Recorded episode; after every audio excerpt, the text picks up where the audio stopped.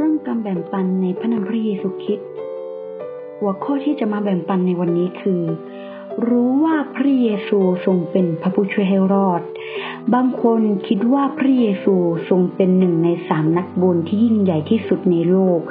และนำพระองค์ไปอยู่เคียงข้างของชื้อและสังกยุมณี แต่พระคัมภีร์นั้นบอกอะไรกับเราบ้างหนึ่ง พระคัมภีร์บอกกับเราว่าพระเยซูทรงเป็นพระผู้ช่วยให้รอด ก่อนที่พระเยซูจะทรงบังเกิดบนโลกใบนี้ ทุกสวรรค์ได้ปรากฏแล้วบอกกับโยเซฟว่า พระเยซูประสูติเพื่อช่วยชนชาติของท่านให้รอดพ้นจากบาป ในมัทธิวบทที่หนึ่งข้อที่ยี่สิบเอ็ด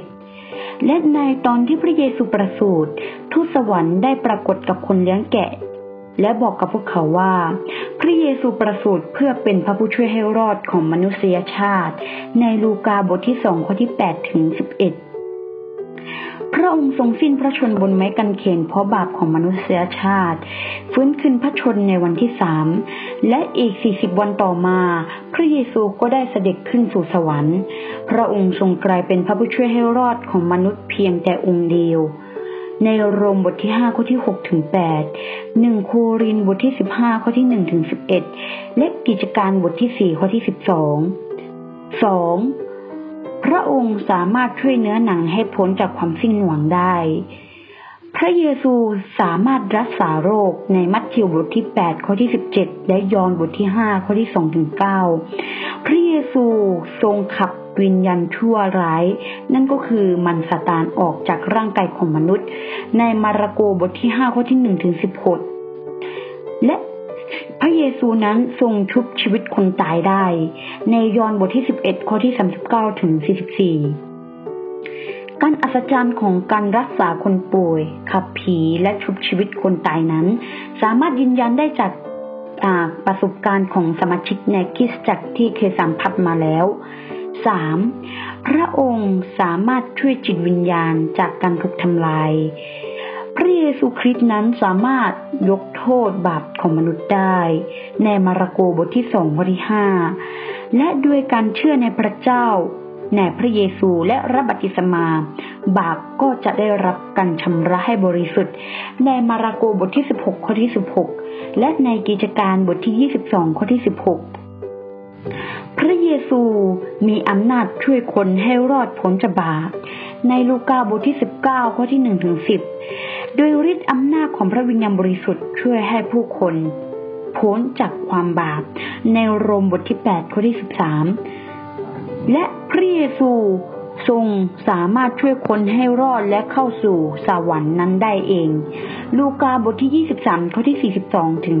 43 และใน 2 ทิโมธีบทที่ 4 ข้อที่ 18 การรับพระวิญญาณบริสุทธิ์เป็นหลักฐานมัดจำถึงการที่จะได้รับมรดกแห่งสวรรค์ เอเฟซัสบทที่หนึ่งข้อที่สิบสามถึงสิบสี่บรรดาผู้ที่เชื่อในพระเยซูจะมีชีวิตนิรันดร์ แต่บรรดาผู้ที่ไม่เชื่อในพระบุตรก็ไม่สามารถมีชีวิตนิรันดร์นี้ได้ พระพิโรธของพระเจ้าเที่ยงแท้อยู่ในตัวเขาเสมอ ในยอห์นบทที่สามข้อที่สามสิบหก และสิ่งสำคัญคือเราต้องรู้แก่นแท้ของความรอด ความรอดนั้นหมายถึงความสามารถในการหลบหนีจากอำนาจของมันร้ายได้ในขณะนี้ในเวลานี้นั่นเอง และจากการควบคุมของบาป และเข้าสู่อาณาจักรแห่งสวรรค์ได้ในอนาคต ในมัทธิวบทที่หนึ่งข้อที่ยี่สิบเอ็ดในสองทิโมธีบทที่สี่ข้อที่สิบแปดและในกิจการบทที่ยี่สิบหกข้อที่สิบแปด ขั้นตอนสู่ความรอดมีดังต่อไปนี้ตามพระคัมภีร์หนึ่งต้องมีความเชื่อในโรมบทที่หนึ่งข้อที่สิบเจ็ดเชื่อว่าพระเยซูทรงเป็นพระผู้ช่วยให้รอดแต่องค์เดียว ในกิจการบทที่สิบหกข้อที่สามสิบถึงสามสิบเอ็ดกิจการบทที่สี่ข้อที่สิบสองยอห์นบทที่สิบสี่ข้อที่หกและเรายังต้องเชื่ออะไรอีกล่ะ ก็คือเชื่อว่าคริสตจักรที่แท้จริง คือคริสตจักรของเรานี้ เป็นคริสตจักรที่ได้รับความรอดแต่เพียงคริสตจักรเดียวคริสตจักรที่แท้จริงต้องมีการสถิตอยู่ของพระวิญญาณบริสุทธิ์ ต้องมีการอัศจรรย์ และหลักธรรมที่คริสตจักรสั่งสอนนั้นต้องสอดคล้องกับพระคัมภีร์ ในโรมบทที่ 8 ข้อที่ 9 ในมาระโกบทที่ 16 ข้อที่ 17 ถึง 20 และในกาลาเทียบทที่ 1 ข้อที่ 6 ถึง 9 2 เราจะสามารถได้รับความรอดโดยการกลับใจนั่นเอง ในกิจการบทที่ 17 ข้อที่ 30 การกลับใจคือการที่เราต้องยอมรับบาปของเราว่าเรานั้นเคยกบฏต่อพระเจ้า เช่นกันไม่เกรงกลัวพระเจ้าทิ้งแท้ การบูชารูปเคารพและการใช้เวทมนต์คาถาในวิวรณ์บทที่ 21 ข้อที่ 8 มัทธิวบทที่ 22 ข้อที่ 36 ถึง 40 และไม่เพียงแต่เท่านี้ เรายังต้องกลับใจทางพฤติกรรมของเรา ในลูกาบทที่3ข้อที่10ถึง14เราจำเป็นต้องยอมรับว่า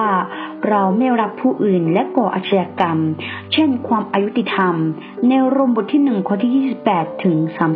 32และสิ่งสิ่งที่สามที่เราจะได้รับความรอดก็คือ เราต้องเกิดจากน้ำ ในยอห์นบทที่สามข้อที่ห้ามาระโกบทที่สิบหกข้อที่สิบหกการบันเกิดจากน้ำนั้นหมายถึง บัพติศมาแห่งการเกิดใหม่ ในทิฏฐะบทที่สามข้อที่ห้าและเราเชื่อในพระเจ้ากลับใจและรับบัพติศมา เพื่อที่ว่าบาปของเราจะได้รับกันอภัย กิจการบทที่สองข้อที่สามสิบแปดและกิจการบทที่22ข้อที่16ก การรับบัติศมานั้น เราต้องรับบัติศมาในพระนามอันศักดิ์สิทธิ์ของพระเยซูคริสต์เจ้า ในกิจการบทที่ 43 ข้อที่ 19ถึง5ต้องจุ่มร่างกายทั้งหมดลงในน้ำกิจการบทที่ 8 ข้อที่ 38 ยอห์นบทที่ 3 ข้อที่ 23 โคโลสีบทที่ 2 ข้อที่ 12 และการรับบัติศมานั้นจำเป็นที่เราจะต้องคว่ำหน้าลงเพื่อรับบัติศมา การคว่ำหน้าลงนี้หมายถึงอะไร ก็เพื่อที่จะให้เหมือนกับรูปร่างของการสิ้นพระชนขององค์พระเยซูคริสต์ในโรมบทที่ 6 ข้อที่ 5 เราสามารถรู้ได้ในยอห์นบทที่ 19 ข้อที่ 30 ว่า ตอนที่พระเยซูทรงสิ้นพระชน ตอนที่พระเยซูสิ้นลมหายใจแล้ว เขาได้ก้มศีรษะแล้วตายลงในที่สุด ฉะนั้นเมื่อเรารับบัติศมา คนเรา มนุษย์เราที่จะเข้าสู่พระคินนั้นก็ต้องทำตาม ต้องมีพระลักษณะเหมือนกับพระเยซูคริสต์ที่ทรงตายที่ทรงสิ้นพระชนในกันเขนก็คือ ต้องเรารับบัติศมาก็เหมือนกับเรากำลังจะตายไปพร้อมกับพระองค์ โดยการก้มศีรษะลง และจุ่มตัวลงในแม่น้ำและเราก็พอขึ้น พอเราขึ้นจากน้ำเสร็จ ก็หมายถึงว่า เราได้กลายเป็นคนใหม่ก็คือเป็นคนของพระเจ้าเป็นพระบุตรของพระองค์นั่นเอง และทัศนคติที่คนบาปควรมีนะในสตุดีบทที่ 40 ข้อที่ 12 และลูกาบทที่ 18 ข้อที่ 13 4. การบังเกิดจากพระวิญญาณบริสุทธิ์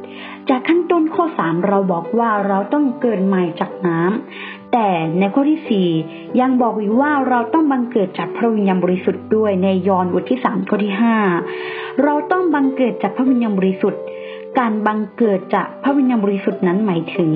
ได้รับการทรงสร้างใหม่โดยพระวิญญาณบริสุทธิ์นั่นเอง ในทิฏฐบทที่สามข้อที่ห้าด้วยการรับพระวิญญาณบริสุทธิ์เท่านั้น เราถึงจะมีชีวิตนิรันดร์ได้ ในเอเสเคียลบทที่ 37 ข้อที่ 14 วิวรณ์บทที่ 22 ข้อที่ 17 และในยอห์นบทที่ 4 ข้อที่ 14 เราต้องมีพระวิญญาณบริสุทธิ์ ชีวิตของพระเจ้า อุปนิสัยของพระองค์ พฤติกรรมเราถึงจะเปลี่ยนใหม่ ในหนึ่งสมุเอลบทที่ 10 ข้อที่ 6สองเทสาโลนิกาบทที่สองข้อที่สิบสามการได้รับพระวิญญาณบริสุทธิ์เป็นเครื่องพิสูจน์ว่าเราเป็นบุตรของพระเจ้า การได้รับพระวิญญาณบริสุทธิ์เป็นหลักธรรมมัดจำของเรา ในโรมบทที่แปดข้อที่สิบห้าถึงสิบหกในมัทธิวบทที่สามข้อที่สิบหกถึงสิบเจ็ดพระวิญญาณบริสุทธิ์เป็นเครื่องมัดจำของการรับมรดกคืออาณาจักรแห่งสวรรค์ ในเอเฟซัสบทที่หนึ่งข้อที่สิบสามถึงสิบสี่ในสองโครินบทที่หนึ่งข้อที่ยี่สิบเอ็ดถึงยี่สิบสองเมื่อพระวิญญาณบริสุทธิ์เสด็จมาเหนือมนุษย์ พวกเขาเหล่านั้นจะได้รับกำนนใจและให้พูดภาษาพระวิญญาณ ในกิจการบทที่สองข้อที่สี่และข้อที่สี่สิบสี่ถึงสี่สิบหกในกิจการบทที่สิบเก้าข้อที่หกและร่างกายของคนที่ได้รับพระวิญญาณนั้นจะมีการสั่น และจะมีการสั่นสะเทือนในกิจการบทที่สองข้อที่สิบสองถึงสิบสามกิจการบทที่สองข้อที่ขอไปค่ะกิจการบทที่สี่ข้อที่สามสิบเอ็ดและในหนึ่งโครินบทที่สิบสี่ข้อที่ยี่สิบสามยอนบทที่สามข้อที่แปด ษาพระวิญญาณ หรือภาษาแปลกๆที่เราพูดกันนั้น คนทั่วไปมักจะฟังไม่เข้าใจ หรือฟังไม่เข้าใจเลยด้วยซ้ำในหนึ่งโครินบทที่สิบสี่ข้อที่สองเพราะในหนึ่งโครินบทที่สิบสี่ข้อที่สองบอกว่า การพูดภาษาพระวิญญาณนั้น เป็นการพูดคุยกับพระเจ้า ไม่ใช่พูดคุยกับมนุษย์ ฉะนั้นมนุษย์จึงจะฟังไม่เข้าใจนั่นเอง แต่แต่ถ้าหากพระเจ้า ก็คือพระเยซูได้ประทานของประทาน แห่งการแปลภาษาพระวิญญาณได้ และประทานให้แก่ใครคนใดคนหนึ่ง เขาคนนั้นก็จะเข้าใจความหมายที่กำลังพูด ต่อให้คนหลายคนมากมายที่ไม่เข้าใจภาษาพระวิญญาณว่าเขากำลังพูดอะไร แต่เมื่อพระเยซูประทานสิ่ง ก็คือประธานของประธานแห่งการแปลภาษาพระวิญญาณแล้ว เขาคนนั้นจะเข้าใจและสามารถแปลความหมายของภาษาพระวิญญาณนั้นได้เอง ในหนึ่งโครินบทที่สิบสองข้อที่สิบหนึ่งโครินบทที่สิบสี่ข้อที่สิบสามหนึ่งโครินบทอ่าบทที่สิบสี่ข้อที่ยี่สิบเจ็ดข้อที่ยี่สิบแปดและในกิจการบทที่สองข้อที่สี่ถึงสิบเอ็ดห้า ทำตามพระประสงค์ของพระบิดา ในมัทธิวบทที่เจ็ดข้อที่ยี่สิบ เรานั้นต้องเชื่อฟังพระบัญชาทั้งหมดของพระเจ้า เช่นถือพิธีศีลมหาสนิทศีลหลังเท้า รักษาวันสปาโต ถวายสิบส่วนหนึ่ง และอีกหลาย ๆ อย่างมากมายที่พระเจ้าทรงให้ไว้กับเราเป็นพระบัญชาเพื่อให้เราไปกระทำตาม ในมัทธิวบทที่ 28 ข้อที่ 20 ลูกาบทที่ 22 ข้อที่ 19 และข้อที่ 20 ยอห์นบทที่ 13 ข้อที่1ถึง17 มัทธิวบทที่ 24 ข้อที่ 20 มัทธิวบทที่ 23 ข้อที่ 23 และยอห์นบทที่ 14 ข้อที่ 15 เราต้องรักษาความบริสุทธิ์หนึ่งเทสาลนิกาบทที่4ข้อที่3ถึง8ฮีบรูบทที่12ข้อที่14เพราะในพระคัมภีร์เขียนไว้ว่า ถ้าใครคนใดคนหนึ่งปราศจากความบริสุทธิ์ คนนั้นก็จะไม่มีโอกาส ได้เห็นพระพักของพระองค์เลย และสิ่งที่พระเจ้าทรงบัญชาให้กับเรานั้นเป็นพระบัญญัติใหม่นั้นก็คือ ให้เรารักซึ่งกันและกัน ฉะนั้นเราควรทำตามสิ่งเหล่านี้ ในยอห์นบทที่ 13 ข้อที่ 34 ถึง 35 และในหนึ่งยอห์นบทที่ 4 ข้อที่ 12 และสิ่งสุดท้ายคือทำงานของพระเจ้าให้มากขึ้น ในมัทธิวบทที่ 25 ข้อที่ 14 ถึง 30 ยอห์นบทที่ 21 ข้อที่ 15 ถึง 17 หากคุณปฏิบัติตามคำแนะนำในพระคัมภีร์ที่กล่าวมาขั้นต้นนี้ คุณจะสามารถทำงานแห่งความรอด ให้เสร็จลุล่วงได้ดี และสามารถได้รับพรอันยิ่งใหญ่นิรันดร์ในอาณาจักรสวรรค์ ดังนั้นเราเป็นผู้สอนผู้เผยพระชนะนั้น เราเป็นผู้ประกาศหรือผู้ที่เป็นอ่าเป็นคนประกาศพระชนะของพระเจ้านั้น